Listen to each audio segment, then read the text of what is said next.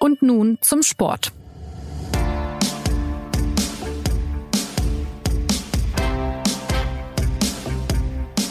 Seit Samstagabend ist alles klar. Deutschland besiegt Nigeria 3 zu 0 und steht im Viertelfinale der Fußball-WM der Frauen. Und nach dem Spiel sind natürlich alle erstmal erleichtert. Wir haben verdient 3 zu 0 gewonnen, wieder kein Gegentor bekommen und wir freuen uns, dass wir jetzt wieder nach Rennen fahren. Wichtig ist, dass wir im Viertelfinale mit der Mannschaft stehen und die Mannschaft hat wirklich ein gutes Spiel absolviert. Wir haben uns, glaube ich, von jedem Spiel zu Spiel gesteigert. Das ist das Wichtigste, dass wir gut im Turnier sind und hoffen wir, dass wir im Viertelfinale nochmal eine Leistungssteigerung zeigen können. Svenja Huth, Alexandra Popp und Almut Schuld, die Torhüterin waren das. Und Schuld hat es am Ende direkt gesagt. Die Mannschaft hat sich in dieses Turnier erst reinfinden müssen. Das Achtelfinale war vielleicht das beste Spiel, aber eben auch noch nicht ganz ohne Probleme. Wie weit kann die deutsche Mannschaft jetzt also noch kommen? Darum geht's in der neuen Folge von Und nun zum Sport. Mein Name ist Vincent Vitus Leitgeb. Ich bin für das Moderatorenteam dieses Podcasts eigentlich nicht mal auf der Satzbank, sage ich mal dazu, wurde jetzt aber sehr kurzfristig nachnominiert aus verschiedenen Gründen. Unter anderem, weil Anna Dreher, die sonst ja schön durch den Podcast moderiert, als Expertin in Frankreich ist. Und wir wollten Hallo. nicht, dass sie Selbstgespräche führt. Also Anna, ich stelle dir jetzt mal heute die Fragen. Schön, ja, dass du Zeit hast. Gerne. Und Tim Brack ist auch dabei, der auch in Rennen gerade ist und über die Weltmeisterschaft berichtet. Hallo Tim. Hallo, guten Tag. Beginnen wir doch gleich mal mit diesem Zitat von Almut Schuld, die gesagt hat, eben im Prinzip, es ist eine Turniermannschaft, man hat sich jetzt reingefunden. Das haben auch andere mehrfach betont. Seht ihr das auch so? Ja, also es ist ja, äh, wenn man so will, fast schon äh, Tradition bei den deutschen Fußballerinnen. Ähm, bei der EM 2013 äh, war das äh, ähnlich so, da war ich zwar noch nicht vor Ort, aber das ähm, erzählen hier jetzt allenthalber die Kollegen und äh, ich habe das damals auch im Fernsehen gesehen, dass da am Anfang die Leistung auch nicht so nicht so knorke war und, äh, und dann aber am Ende trotzdem der Titel stand.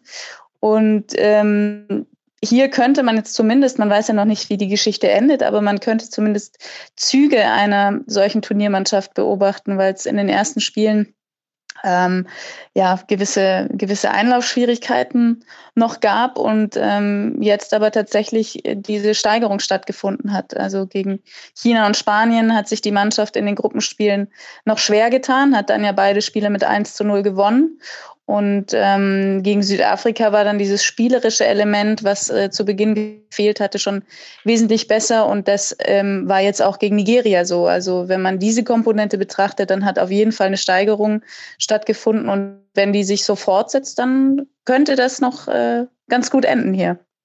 Aber Sie sind trotzdem noch relativ selbstkritisch nebenbei, oder Tim?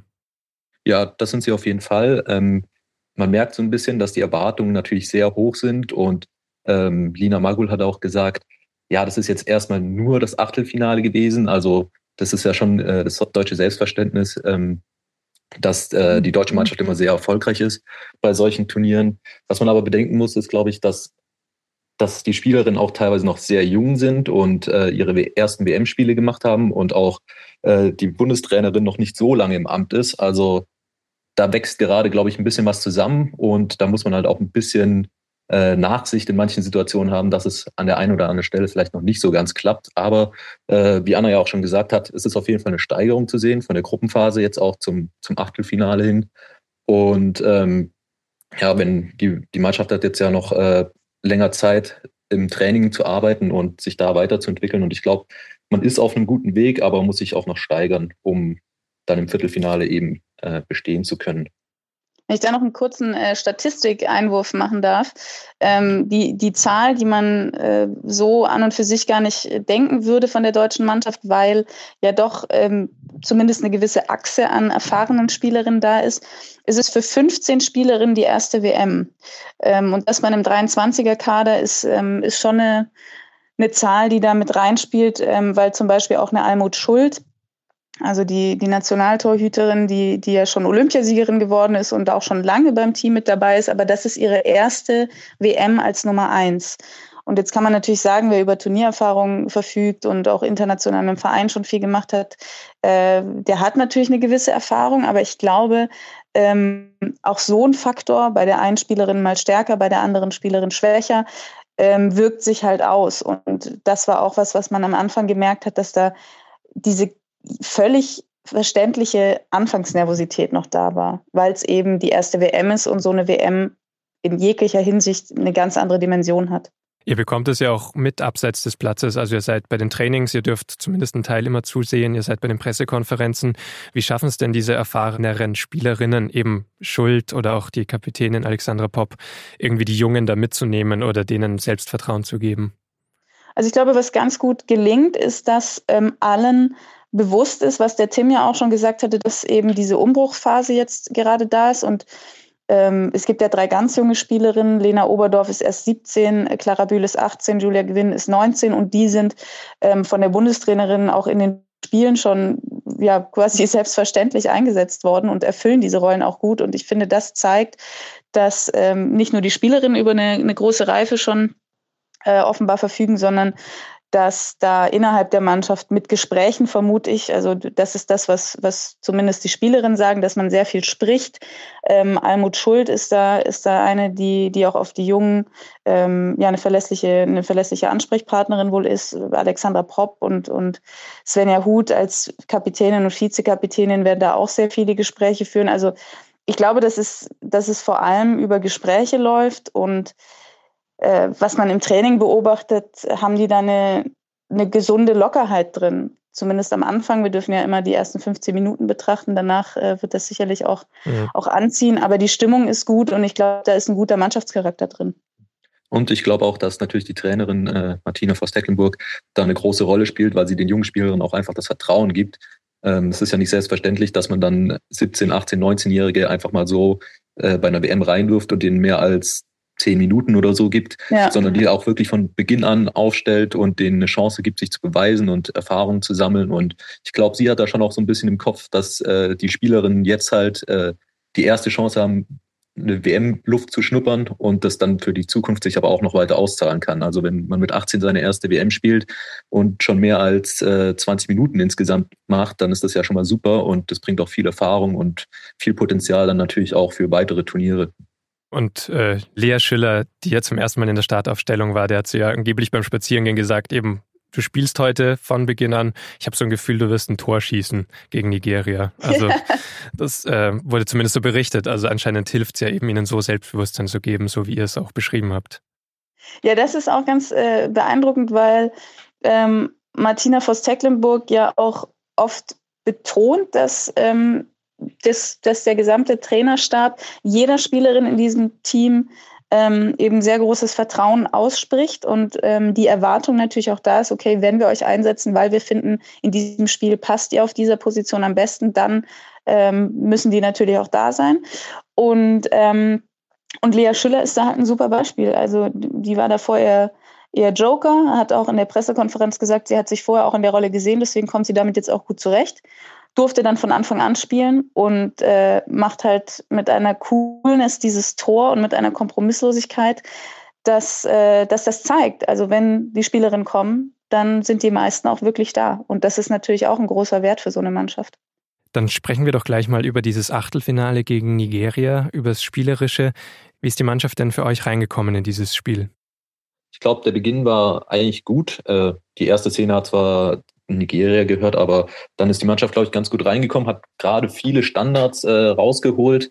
Die wurden allerdings eher schlecht ausgeführt. Also da wurden immer wieder Varianten probiert mit äh, kurz ausgeführten Ecken und äh, da sind wirklich die Flanken sonst wohin geflogen danach. Aber ähm, insgesamt ist die deutsche Mannschaft, glaube ich, nach einer gewissen Wiederanfangsnervosität sehr gut ins Spiel gekommen und hat dann auch ähm, im Endeffekt verdient die Führung erzielt, was natürlich wieder durch einen äh, Standarderfolg ist, was ja so eine, so die Waffe äh, haben viele Spielerinnen und die Trainer auch gesagt nach dem Spiel äh, der Deutschen ist. Aber ein relativ klassischer Standard in dem Fall.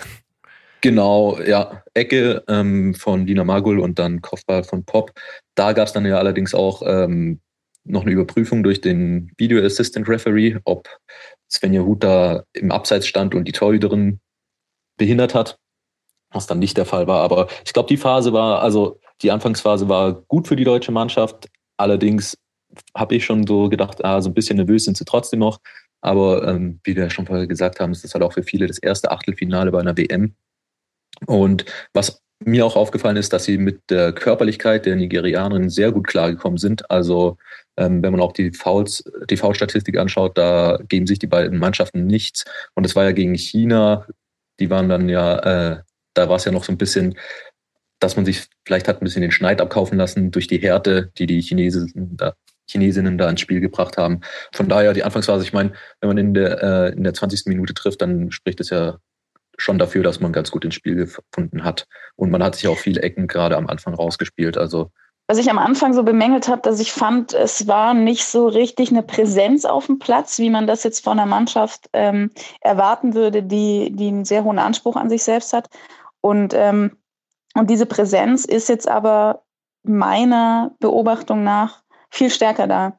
Also durch diese drei Gruppensiege ähm, hat sich, hat sich auch dieses Selbstbewusstsein und, und Selbstvertrauen noch gesteigert, logischerweise, wenn man so gut in der WM startet mit keinem Gegentor, äh, als einzige Mannschaft neben dem großen Turnierfavoriten USA, dann baut sich das eben auf und, und das konnte man gegen Nigeria auch beobachten. Und durch dieses größere Selbstbewusstsein, äh, eine andere Präsenz auf dem Platz, ähm, dadurch, dass man gemerkt hat, man kann den Nigerianerinnen was entgegensetzen und dann dieses frühe Tor. Also das, das war aufbauend auf jeden Fall. Und Tim, du hast gesagt, diese, dieser Einsatz des Videoassistenten, es war dann kein Abseits. Also da seid ihr auch bei dieser Entscheidung, ihr würdet ja. auch sagen, das war ein korrektes Tor. Naja, es wurde entschieden, dass es äh, kein Abseits ist. Ich glaube, darüber kann man sehr streiten. Also ähm, Tatsache ist, dass Svenja Huth vor der Torhüterin steht und im Abseits steht. Ähm, warum jetzt die Schiedsrichterin, die japanische, entschieden hat, dass es kein Abseits ist und dass da keine Behinderung stattgefunden ist, weiß man jetzt nicht genau. Ich glaube, in manchen Fällen hätte das auch anders entschieden werden können. Das ist so ein bisschen, ja, eine schwer nachvollziehbare Entscheidung. Entschuldigung, wenn ich da jetzt gerade reingrätsche, aber ähm, was grundsätzlich auffällt bei diesen Videoentscheidungen oder, oder wenn der Videoassistent be bemüht wird, dass es viel weniger Reklamationen von den Spielerinnen gibt. Also die Torhüterin ähm, hat keine Anstalten gemacht, irgendwie zu signalisieren, dass sie da behindert worden wäre in ihrer Sicht. Und ähm, ich glaube, das ist eine Komponente, die im Fußball hier jetzt ähm, nochmal anders zur Geltung kommt, als es bei den Männern meistens der Fall ist. Ich glaube, es wussten ja auch einfach lange nicht alle, worum es jetzt überhaupt gerade geht bei diesem Videobeweis. Also auch Pop wusste anscheinend, war verwundert, dass da jetzt irgendwas überprüft wird. Zum Beispiel hat es dann lange nicht rausgefunden. Ist das dann vielleicht auch zu wenig transparent irgendwie in den Stadien? Ihr seid ja auch in den Stadien.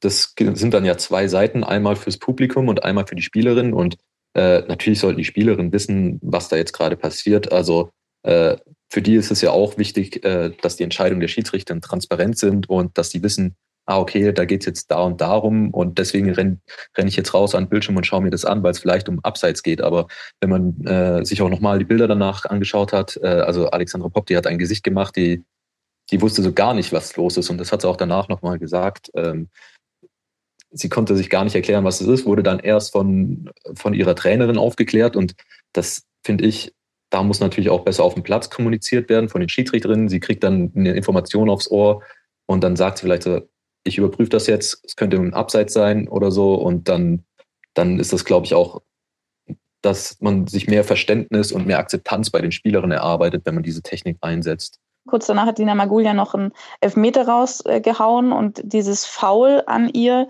hatte die Schiedsrichterin das auch nicht gesehen. Da hat dann auch der Videoassistent ange, äh, eingegriffen und das war dann vom Publikum, hat man sehr deutlich gehört, äh, nicht so wohl angesehen. Und äh, also bei dem Foul an, an Magulda muss man ja auch sagen, das war ja eigentlich schon deutlich zu sehen auch. Also die hatte ja klar am Knie getroffen mit einer ordentlichen Wucht. Ähm, dass man da dann nochmal einen Videobeweis überhaupt braucht, gut, das sei dahingestellt. Aber was dann die Stimmung angeht, ich glaube, das war wirklich so, wie man es bei so Weltmeisterschaften ja oft hat, äh, wenn Favorit gegen Underdog spielt, der Favorit war in dem Fall ja Deutschland, dann äh, schlägt sich das neutrale Publikum eher auf die Seite des Underdogs. Und diese zwei Entscheidungen waren dann natürlich ähm, nochmal Feuer für die, für die Fans, dass sie sich noch mehr auf, äh, für den Underdog einsetzen und halt dann auch entsprechend pfeifen gegen dann auch äh, Sarah Depritz, die zum Elfmeter ange, angetreten ist. Also da, da wurde es dann wirklich laut und da hat das Publikum dann schon gezeigt, okay, wir sind gerade auf der Seite von Nigeria.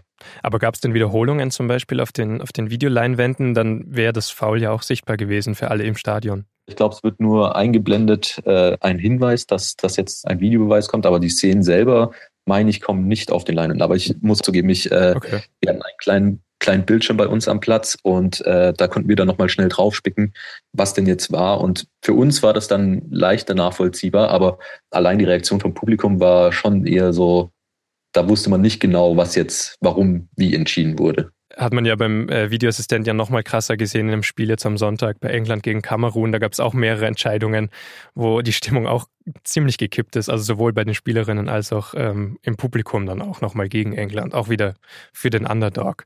Wohl die Entscheidungen. Also man darf halt nicht vergessen, dass, ähm, dass das jetzt das erste Mal ist, dass diese Technik hier angewandt wird. Und ähm, da weiß ich nicht, inwieweit ähm, auch mit den Mannschaften entsprechend in die Kommunikation gegangen wurde. Ähm, also bei den Kamerunerinnen hat man am deutlichsten das Gefühl gehabt, dass die überhaupt nicht mehr verstehen, was jetzt Sache ist. Und das stand ja auch kurz vor dem Spielabbruch. Also die Kamerunerinnen haben wirklich die Welt nicht mehr verstanden und wollten, also ähm, ja, gestreikt und es kam zu tumultartigen Szenen. Also da ist einfach, da ist sehr viel äh, Dynamit drin, sage ich jetzt mal, wenn diese Kommunikation und Transparenz nicht, Transparenz nicht ver verbessert wird. Aber liegt das eben an den Schiedsrichterinnen oder liegt das eben an der Art, wie die Teams geschult sind? Ich glaube, das ist so ein Aspekt von beiden Sachen, weil, also die, die FIFA hat ja nach der Fußball-WM der Männer äh, in Russland im vergangenen Sommer entschieden, ja, jetzt setzen wir das auch bei den Frauen ein, weil es so toll funktioniert hat hier in Russland. Und das war ja auch ein Erfolg. Ähm, bei der Männer-WM, da waren ja auch sehr viele skeptisch, was, was den Videobeweis angeht. Und da hat es ja eigentlich ganz gut geklappt mit internationalen Teams. Und äh, trotzdem ist das relativ äh, reibungslos vonstatten gegangen alles. Und dann hat sich, glaube ich, die FIFA gedacht, so ja, perfekt, jetzt machen wir es bei den Frauen ganz genauso. Ich glaube aber, da hat man so ein bisschen äh, ja, hat man nicht so sehr drüber nachgedacht, dass bei den Männern natürlich viele schon Erfahrung mit dem Videobeweis hatten, auf Spielerseite und auch auf Schiedsrichterseite. Also es wurde davor ja in den, in den nationalen Ligen schon eingeführt und bei den Frauen, das glaube ich gerade bei den Schiedsrichtern, die hatten zwar auch Lehrgänge und äh, die FIFA betont ja auch immer wieder, dass sie auch die Teams immer informiert und so. Aber ich glaube, in der, in der Praxis, wenn es dann wirklich im Spiel geschehen ist, man hat äh, Adrenalin auf beiden Seiten bei Spielern und bei Schiedsrichtern, dann ist es halt was anderes, ob du das ähm, in, sag ich mal, Trockenübungen gemacht hast und theoretisch dir davon was erzählt wurde oder ob du dann halt wirklich mit dabei bist. Und ich glaube, das merkt man jetzt so ein bisschen bei dieser WM, dass, dass man noch nicht so warm damit geworden ist, beziehungsweise dass man es noch nicht so äh, verinnerlicht hat, wie das funktioniert und wann was funktioniert. Und ja, deswegen kommt es jetzt immer wieder zu solchen Situationen. Bei Deutschland, Nigeria ist es eben zweimal dann an sehr knapp hintereinander sehr gut für Deutschland ausgegangen. Zwei zentrale Szenen so innerhalb der ersten 30 Minuten. Danach eben Deutschland für 2 zu 0. Ist das Spiel dann da schon gelaufen gewesen für euch? Soweit ich das jetzt einschätzen würde, ja. Ähm, es, es, es gab noch eine große Chance in der 50. Minute für Nigeria. Das war aber wirklich so die, die größte, ähm, die sie sich erspielt haben. Und ansonsten ist nicht passiert, was gegen Südafrika am dritten ähm, Gruppenspiel passiert ist, dass dann äh, auf einmal noch ganz viele Möglichkeiten ähm, zustande kamen. Das war jetzt eigentlich, ähm, so wie ich das gesehen habe, relativ souverän äh, runtergespielt und, und Lea Schüller hat dann ja auch noch zum, zum 3-0 getroffen und das, das war schon ganz ordentlich, würde ich sagen. Ich glaube, man hatte jetzt halt auch so ein bisschen das Gefühl, so wirklich was kann nicht mehr passieren. Ähm, was ja auch dafür spricht, dass die Mannschaft eine, eine Entwicklung durchgemacht hat, dass da ein bisschen mehr Stabilität reingekommen ist. Selbst wenn dann ab und zu mal ein nigerianischer Angriff kam, war das so, ja, es könnte was passieren, aber irgendwie so richtig hat, hat man nicht dran geglaubt, was natürlich auch an der, an der deutschen Mannschaft lag. Wie schätzt ihr das denn ein? Es wurde ja auch umgestellt, also Alexandra Popp ist dann nach hinten gegangen, wieder auf die Sechs, ist nicht mehr im Sturm gewesen und sollte dann eben hinten für genau diese Stabilität sorgen, die ihr gerade angesprochen habt. Diese taktische Flexibilität da der deutschen Mannschaft, ist das jetzt einer der Trümpfe auch vielleicht für die kommenden Spiele? Ja, definitiv. Also das ist, äh, ist schon beeindruckend, muss man sagen, dass ähm, im Spiel total ähm, flexibel auf Position gewechselt wird. Ähm, Alexandra Popp ist jetzt zum zweiten Mal schon von der Offensive ins Mittelfeld und dann sogar noch in die Verteidigung gegangen. Also das ist schon äh, auf jeden Fall ein, ein Kennzeichen dieser Mannschaft bei dieser WM. Und, äh, und auch andere Spielerinnen tauschen flexibel und äh, das macht die Mannschaft auch auch eigenständig, wie, wie Alexandra Popp erzählt hat. Also es gibt natürlich vorher eine, eine konkrete Besprechung und Absprache mit dem Trainerteam, aber ähm, da gibt es ganz viele Szenen, wo die Mannschaft sich offenbar selber coacht und, und selber in den, in den entsprechenden Momenten diese, ja, teilweise ja schon ungewöhnlichen Umstellungen vornimmt. Also das, das würde ich schon sagen. Das macht sie natürlich auch schwerer auszurechnen für den Gegner. Ich glaube, dabei ist es aber auch wichtig, dass sich trotzdem eine gewisse Achse und ein gewisses Gerüst rausbildet, dass man halt, wenn es mal eng wird, dass man sich auch auf gewisse Standards verlassen kann und Flexibilität ist gut, aber ich glaube, Stabilität ist da auch äh, ein wichtiger Faktor, der, der dann im Verlauf des Turniers oder jetzt auch im Viertelfinale dann wichtig ist, dass man halt immer weiß, okay, es gibt zwei, drei, vier Spielerinnen, die, die immer fest an ihrer Position sind oder ihre festen Aufgaben haben. Wobei ich da bei Deutschland, glaube ich, ähm, gerade wenn, wenn Alexander Popp da in, eher in die Defensive rückt, das ist dann natürlich auch ihrer Kopfballstärke geschuldet und die ist dann ja auch immer mal wieder mit nach vorne gegangen. Also das ist auf jeden Fall eine, eine gute Waffe, dass man flexibel sein kann bei Deutschland. Die vermeintliche Spielmacherin, also Jennifer Maruschan, kommt jetzt auch nochmal zurück. Trotz gebrochener Zehe soll sie am Viertelfinale wieder eingesetzt werden. Das ist ja dann auch nochmal ein Vorteil, der jetzt irgendwie zurückkommt. Ja, da bin ich auch mal gespannt, ähm, wie sich dann dieses fußballerische Element, Element äh, weiter zeigen wird. Das ist ja das, ähm, was bisher noch nicht so zur Geltung kam und äh, für das Jennifer Maruschan bekannt ist. Also es ist ja die der, der kreative Dreh- und Angelpunkt im, im Zentrum als Spielmacherin mit einer großen Ballsicherheit und einer sehr guten Technik. Und das könnte jetzt eben dieses Element, was bisher gefehlt hat, äh, einbringen. Und das ist natürlich bei immer stärker werdenden Gegnern äh, schon, schon ein entsprechender Vorteil und auch sehr, sehr wichtig. Wer wird denn der Gegner sein? Was glaubt ihr? Kanada oder Schweden steht jetzt auf dem Plan? Oh, ich glaube, das ist eine, also das ist jetzt zwei äh, ein bisschen eine Phrase, aber ich glaube, das ist wirklich eine 50-50-Sache. Also die beiden Mannschaften sind, glaube ich, sehr ähnlich, defensiv sehr stabil und ähm, ja, ich glaube, auch auf einem Niveau zu sehen. Ähm, also da wird es wirklich auf, auf die Form an dem Tag ankommen und ja, wer sich dann halt, da, also da kann es wirklich auf Kleinigkeiten ankommen bei den Mannschaften, glaube ich. Das hätte die Bundestrainerin nicht schöner sagen können. Das ist ja, ja, ja, das sind jetzt viele Phrasen, aber Schweden hat, glaube ich, die bessere Bilanz, wenn ich das richtig im Kopf habe. Äh, also im Vergleich zu Kanada äh, oder in Duell mit Kanada. Vielleicht ist das ein Vorteil, aber ja, es war jetzt auch gar nicht äh, negativ gemeint, sondern, sondern eigentlich nur darauf gemünzt, dass, ähm, dass tatsächlich in die Richtung ging, was die Bundestrainerin selbst auch gesagt hat. Also das ist eigentlich nicht so richtig möglich, da jetzt äh, eine konkrete ähm, Vorhersage zu treffen, wer das, wer das werden könnte. Würde es Schweden, äh, wäre es von der Geschichte her ganz schön, weil das, das eigentlich so eine Tradition ist, dass Deutschland und Schweden sich im Turnier begegnen. Und ich glaube, die Bundestrainerin hat auch gesagt, wenn man Weltmeister werden möchte, muss man sowieso alle schlagen, um eine Phrase hinzuzufügen. Ja, da bitte 10 Euro ins Phrasenschwein. Aber ähm, das stimmt. Das, äh, also, das ist ja auch so, ne? Also wenn man, äh, das ist ja auch weniger, ähm, weniger jetzt darauf gemünzt, wer einem mehr liegt, sondern einfach auch äh, ganz klar eine Haltungssache. Also wenn ich Weltmeister werden will, dann hat es mich nicht zu kümmern, wer mir entgegentritt, weil dann muss ich so gut sein, dass ich gegen alle gewinne. Und das sagen hier auch ganz viele Spielerinnen, äh, müssen sie natürlich auch, aber das so in den, in den Kopf reingeht und dann entsprechend sich in der Präsenz auf dem Platz zeigt, dann ist da ja nichts dagegen zu sagen. Genau, immerhin haben sie jetzt mal das Minimalziel erreicht. Viertelfinale stand ja vorher schon äh, festgemacht. Äh, das zweite Ziel ist jetzt noch Olympia-Qualifikation. Dafür muss man unter die drei besten europäischen Mannschaften kommen. Aber das ist bei dieser WM ja gar nicht mal so leicht. Also in allen Achtelfinals haben bisher die europäischen Mannschaften gewonnen. Woran liegt denn das für euch? Also ich glaube, ähm, jetzt, wenn man das Spiel gestern anguckt, dieses hochdramatische 2 zu 1 von Frankreich gegen Brasilien, mhm da würde ich jetzt mal behaupten, dass das hätte so oder so äh, ausgehen können von der von der Veranlagung her. Ist natürlich toll, wenn die Turniermannschaft drin bleibt und äh, also Turniermannschaft im Sinne von Gastgeberland.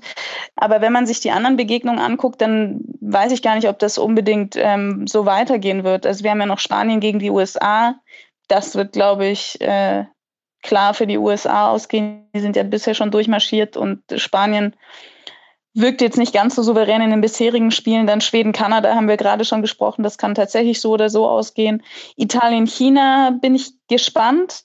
Es ähm, wird ein Auftritt sehr gegensätzlicher Mannschaften sein. Und, und, und Japan, Niederlande, auch schwierig. Ähm, die Niederlande haben an und für sich als Europameister ähm, immer noch äh, den erfahrenen Kader von vor zwei Jahren zusammen und, und hochveranlagte Spielerinnen. Da könnte, könnte sich schon auch die, die europäische Mannschaft durchsetzen. Insofern ja, also Deutschland sollte auf jeden Fall noch weiterkommen, wenn es diese Olympia-Qualifikation erreichen wird, weil sich bestimmt noch andere europäische Teams qualifizieren werden. Aber hat es einen bestimmten Grund, dass die Europäerinnen eben so dominant sind jetzt bei dieser Weltmeisterschaft? Ähm, da müsste man sich nochmal ganz genau, da habe ich jetzt, äh, muss ich zugeben, kein, kein, keine Kaderübersichten vor mir liegen, aber es hängt natürlich auch damit zusammen, wo die jeweiligen Spielerinnen in den Vereinen spielen. Daraus speist sich ja dann auch die jeweilige Stärke. Die US-Liga ist, ist, ist stark. Wenn man jetzt aber mal zum Beispiel die anderen äh, Mannschaften anguckt, da hat man äh, aus den Niederlanden einige Spielerinnen, die in England und in Spanien oder auch bei Lyon spielen. Also die sind schon auf die top-europäischen Clubs verteilt. Ähm, und dann überträgt sich natürlich diese Stärke auch auf, auf die Mannschaft selbst. Ja, das sind dann einfach eben die besten Spielerinnen der Welt unterwegs. Zeigt sich das eigentlich auch im Zuschauerinteresse? Also in Frankreich jetzt ähm, logisch, wenn Frankreich selbst spielt, aber auch in den anderen Spielen. Schauen viele Menschen zu bei der Weltmeisterschaft? Ja, also wie die Stimmung in den Stadien ist, äh, das kann ich jetzt auch nur vom Fernseher weg beurteilen, zumindest äh, was Frankreich angeht.